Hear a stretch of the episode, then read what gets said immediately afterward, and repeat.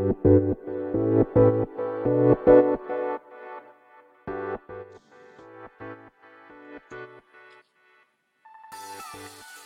い、始まりました。本を読んでは独り言ラジオ。私、変な髪型をしたポンコツ薬剤師こと町田和俊でございます。はい、というわけでですね、今日も読んだんだか読んでいないんだか、積んだんだか積んでいないんだかといった本たちの中からですね、一冊紹介してゆるーりと語っていきたいと思います。はい。えー、本日ですね、紹介する本は、ね、発達が気になる子の育て方、特別支援教育が教えてくれたあ、逆ですかね。特別支援教育が教えてくれた発達が気になる子の育て方ですね。いや、すいません。まあ、タイトル、えー、逆に読んでしまいましたけども。はい。という本でございます。はい。えー、著者はですね、平熱さんですね。はい。平熱ってあれです。あの、熱があるなしの熱で平熱ですね。はい。平熱は6度5分ですとか、6度8分ですみたいなね。その平熱です。はい。えー、平熱さんですけれども、えー、主に知的障害を持つ子が通う特別支援学校で10年くらい働く現役の先生。優しくてちょっと笑える特別支援教育のつぶやきが人気を集め、ツイッターのフォロワー数は6.9万人、えー、括弧2023年2月現在となっております。えー、小学部、中学部、高等部のすべての学部を担任し、幅広い年齢やニーズの子供たち、保護者と関わる。資格支援、課題の分解、スモールステップ、見えないところを考えるなど、発達障害やグレーゾーンの子供たちだけではなく、全人類に有効な特別支援教育に続婚。障害の種類や程度にとらわれず、この子はどんな子を大切にし、子供を恐怖でコントロールする怖い指導はしない。先生も子供もしんどくならない環境で、子供、そして関わる大人たちのニーズを満たす働き方を模索中。本書が初めての著書となる。という著者紹介、初めて全部読みましたね。はい。まあ大体私が紹介する、大体今まで紹介した本ですけど、思い返してみると著者紹介のところは、まあ、経歴とかが多いなぁと。何々学部卒とかね。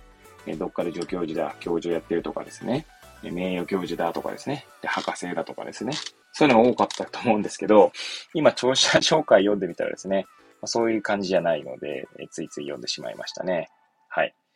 こちらの本ですけれども、2023年3月20日、第1釣り発行と、えー、今年の4月27日には第4釣り発行と売れている本ってことですかね。はい。えー、換気出版からね、えー、出ております。はい。こちらの本なんですけれども、私が初めて出会ったのは実は図書館でですね、まあ、借りたんですねで。図書館の新刊コーナーにあって、えー、まあ面白そうだなと思って手に取ったというのと、まああとですね、まあ、私、あの、娘とね、息子がいるんですけど、まあ、息子の方はね、身体障害者ではあるんですが、えー、娘の方もですね、まあ、すごい元気に育っているんですけど、よくですね、あの、うちの義理の母とかがですね、まあ、冗談が含まっての表現ですけど、この子は ADHD なんじゃないかとかですね、あの、言うんですね。あの、多動症なんじゃないかとかですね、言うんですね。はい。で、まあ、確かにですね、まあそういった毛がないわけじゃないんですけど、まあ、あの、ね、えー、いろいろとこう変化を日々しているので、まあ、あと、まあ私、正直ですね、その、なんだ、その ADHD とかについてですね、えー、ちゃんと理解しているわけじゃないですし、それこそこの本ですね、発達が気になるっていう意味で言うとですね、まあ、発達をちゃんと理解しているわけじゃないっていう、まあ、前提はあるんですけれども、まあ、その、まあ、今の状態がですね、まあ、どれだけ問題になっているかっていうところが結構大切なのかなと思っているんですね。まあ、それはですね、まあ、日頃、薬局で、えー、なんだ、見ている、まあ、ご高齢の方とかを見てもですね、えー、まあ、例えば何でもいいんですけど、まあ、例えばめまいがしますと。で、それがどれぐらいの、まあ、強さで、どれぐらいの頻度で出てくるかによってですね、えー、と、その日常生活にどれぐらい支障が出る、出ているのかっていうのは、まあ、決まってくるわけですよ。で、ちょっとしためまいでもですね、めまいがしますっていう表現になるわけですよね。まあ、大体は。で、まあ、その中にはですね、その病院受診する背景にはですね、まあ、めまいが何かの病気の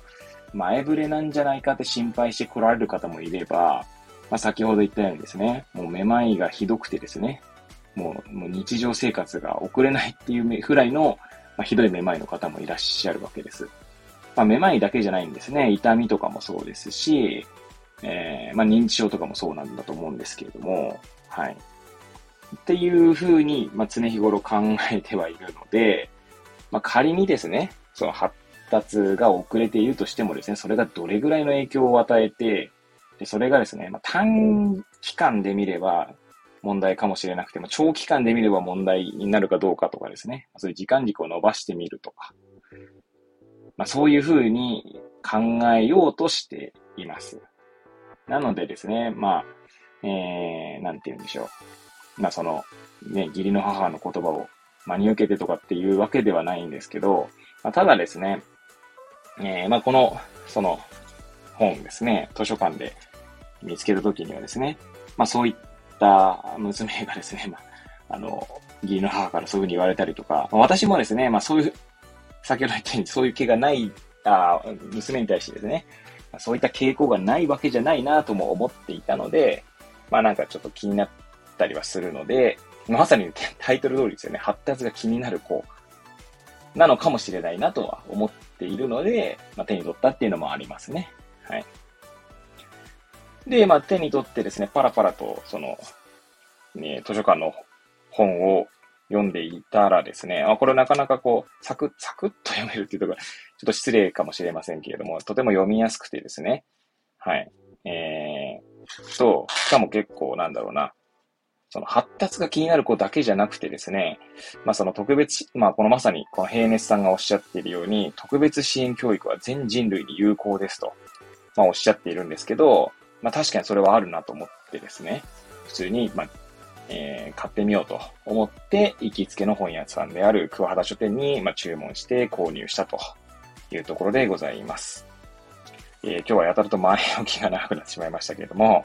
はい。まあ、そんな感じでですね、えー、まあ、この本との出会いを語らせていただいた上で、では早速本の紹介ですね、に移っていきたいと思います。えー、私の番組ではですね、本の紹介は帯の文言、まあえー、カバーの文言ですね、あとは、えー、目次ですね。はい。目次をよ、え、紹介させていただいております。はい。まずですね、表紙ですね。ま、表紙はサムネイルにもですね、サムネイルの写真にも写真でも確認できるかと思いますけれども、えー、まずですね、真ん中に平熱さんの、なんていうんですか、イラストが書いてあってですね、先ほど紹介した文言ですね、特別支援教育は全人類に有効ですって、えー、おっしゃってますね。はい。そして帯の文言、えー、自立ってどういうこと？伝わる褒め方は人それぞれ。行動の背景を想像しよう。怒る、丸。怒りを爆発させる罰。難しい話と綺麗事は一切なし。発達障害、グレーゾーンの子の生きづらさを小さくするために知っておきたいこと、できること。はい、とあります。そして背表紙側ですね。あのバーコードがついてる方ですけど、そちらの帯ですね。はい、紹介していきたいと思います。子供と大人の困っ軽くするヒントが満載。苦手なことはできなくてもなんとかなると思っておく。見えてる行動の原因は見えないところにあるかも。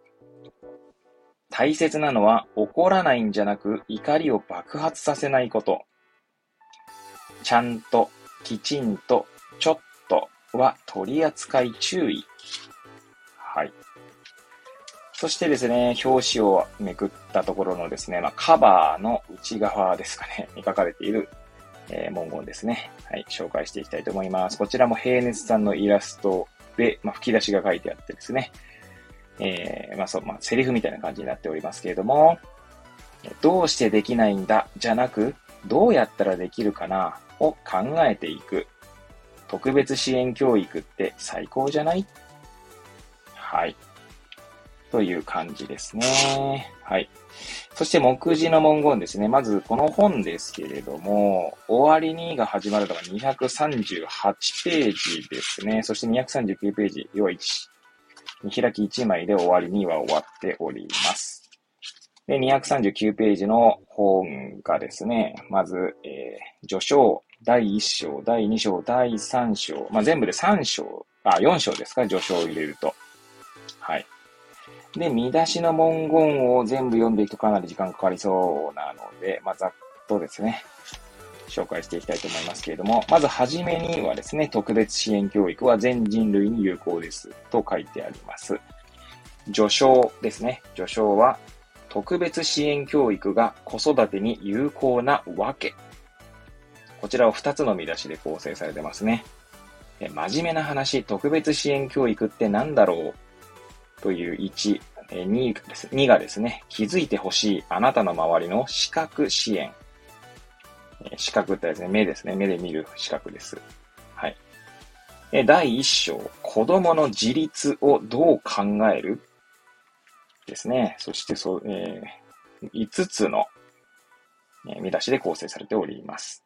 そして第2章ですね。大人も子供もしんどくならないサポートのポイント。そして第3章、こんな時どうする？日常の困ったを小さくするためのヒント。はい。という、まあ大きく分けてね、4つですか？まあ序章も入れるとですね。ちなみに第1章のは5つの項目ですね、なっているんですけど、うん、それは5つなんで紹介してみますか？はい。えー、1、子供が自立するってどういうこと？?2、できないことが多いイコール自立できていないではない。3、苦手なことはできなくてもなんとかなると思っておく。4、大切なのは怒らないんじゃなく怒りを爆発させないこと。5、好きなことはこんなに人生にプラスになる。そしてまあですね、第2章は11個の見出しで構成されてますね。結局全部読むかい。てか3章はですね、えー、っと、ヒントな、ヒントって書いてあったと思う、あ、言ったと思うんですけど、感情が4つ、ルールが、えー、8つ、生活習慣が8つ、対人関係が6つと結構多いので、そちらはですね、ちょっと端折りたいと思いますが、えー、まあ、第2章のね、11個の、うんと、見出しの、には、まあ、見出しはですね、紹介してみようかなと思います。はい。1、見えている行動の原因は見えないところにあるかもよ。2、やるべきことがやりやすくなる環境を整える。3、またやりたくなるがあればできることを増やせる。4、子供の困った行動をゼロにすることにこだわらない。5、行動の前と後ろを考える。6、ルールは先に伝えておく。7、ちゃんと、きちんと、ちょっとは取り扱い注意。8、褒めるときのポイント。9、叱るときのポイント。10、どうしてできないのが出そうになったら。11、平熱プレゼンツ、サポートするときの流れ。はい。となってますね。はい。えー、そうですね。いやー、結構ですね、私もあの、まあ、ね、まあ、私もっつうか、まあ、お子さんがいらっしゃる方はですね、まあ、大体みんな悩むんじゃないかなと思うんですけど、まあ、その悩むのはなぜかって言えばですね、まあ、みんなね、親になるのは初めてだからな、なんじゃないかなと思うわけですよ。まあ、これは私が勝手に思っているだけなんですけれども、まあ、だからですね、まあ、当然親も、えー、まあ、苦悩するとか悩んだりとかするわけなんだと思うんですよね。で、まあ、そんな中でですね、やはりですね、まあ自分もですね、えー、いや、日々反省することが多いわけです。その子供とのやりとりの中でですね。で、後から振り返ってですね、なんでああいう言葉をかけてしまったんだろうとかですね。なんでこういう、こんな、なんつうんだろうな、感情をあらわにしてしまったんだろうとかですね。まあ、あるわけですよ。まあ、感情あらわにって言うとなんかね、それだけ聞くとなんか、めっちゃブチ切れてるとか、そういう風に想像されるかもしれないですけど、まあ、ブチ切れることはないんですけど、うーんと、なんだろうな、うーんと、真剣さを表現しようとするがあまり少しちょっと怖い雰囲気になってしまうとかってこともあるかもしれないですし、まあそういうことでですね、なんかこう、ちょっと子供が怖く、怖が怖がってるっていうか、ね、あの、まあ、難しいんですよね。本当に。で、そして後でからですね、その言おうとしていたこともですね、そこまでそんなに真剣になって言うことだったのかとかね、振り返ってみると思うわけですね。はい。ほんとそんな毎日です。ね、子供にですね、笑って、えー、なんか明るく楽しく 生きていてほしいなと思いながらですね、うんと、そうならない時も、時にありますかね。はい。まあそんな毎日ですので、何かですね、別にまあ、この本を読んでですね、まあ、私が自分のその発言とか行動をですね、まあ、全部修正することが目的なのではないんですけど、まあ、ちょっとしたヒントになればいいなとか思ったりはしますね。はい。まあ、そしてですね、まあ、そんなまあ、そういう意味ではですね、多分、結構本当ね、最初言いましたけど、とても読みやすい本ですね。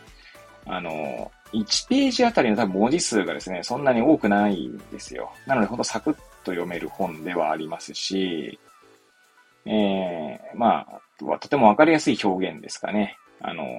うん、になっているので読みやすいっていうのもあるかなと思いますし、はい。っていう意味で読みやすいので、まあ、ぜひとも読んでいただきたいなと興味がある方はですね、と思います。はい。まあ、あとは最後にですね、この第一章ですね、子供の自立をどう考えるというところですね、自立。自立って何でしょうね、みたいな。あのその私自立っていう言葉ですね、もうこれは自分で立つですね。えー、立つで自立ですけど、まあ、自立っていうと自分を律するっていう自立も出てくるかと思うんですけど、まあ、どちらにしろその自立っていう表現を聞いたときに思い出すのがですね、え、ー、あの、熊谷慎一郎さんというですね、えっ、と、小児科医であり、ご本人が、えー、確か小児麻痺でしたかね、脳性麻痺かな、という方がいらっしゃるんですけれども、すいません、確か、あの、私のその、なんだ、紹介文が 今語ったことがですね、合ってるかどうかはちょっと私も記憶が定かじゃないんですけど、その方がですね、言っていた言葉で、自立とはですね、依存先を増やすことであると。で、それも一言一句ちょっとですね、合っているかどうか、えー、覚えてませんが、私の記憶がですね、もう、ほんと最近ね、記憶、ね、衰えている、いるので はい。またそんなこと言ってたと思いますね。はい。自立するっていうのは結構依存しないことだと思われるかもしれませんけれども、依存先を増やすことで自立できるみたいなことを確かおっしゃったと思うんですよね。で、えー、こちらですね、31ページですね。うんと、この平熱さんですね、の考える自立ですね。えー、について語られているので、そこをちょっと紹介していきたいと思いますね。はい。えー、31ページ、多分1ページ丸々ちょっと読んでみようかなと思います。ちなみに辞書で自立を調べると、他の援助や支援を受けず、自分の力で判断したり、身を立てたりすること、独り立ち。このように解説されていることが多いです。ただ、この自立を発達につまずきのある子供たちに求めるのはとても厳しく窮屈です。そこで私が特別支援学校の先生として子供たちに対して考える自立は次のようなものです。今の自分ができることとできないことを知った上で、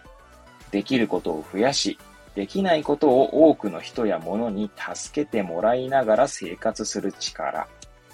はい。まあ、これを読んでですね、うんと、なんだろう。その熊谷慎一郎さんの言っている自立。その自立がどっちの感じだかちょっと覚えてないんですけど、と、まあ似たニュアンスがあるなと思ったわけですね。そしてですね、自分自身をこう、振り返ったときに、私もですね、結構できることできないこといっぱいあるんですよね。まあ時代が時代ならもしかしたら発達障害じゃないや、そのなんか何かしらの障害ですね、があったと言われた可能性すらあるなと思っているんですけれども、はい。で、まあそんな私ですけどね、まあできることできないことは、まあ完全に知っているかどうかはあれですけど、まあできないことはですね、やっぱりサポートを得ながらやっているなというふうにも思っているんですね。はい。なのでですね、多分ですね、多かれ少なかれ、まあ皆さんですね、そういうところあるんじゃないかなと思うんですけど、どうですかね皆さん振り返って、自分自身を振り返ってみて。まあ、できることとできないことっていうとですね、なんかちょっとこう、捉えづらいかもしれませんけれども、苦手なこととですね、得意なことっていうふうに見てみると、苦手なことをですね、まあ、自分でこうでき、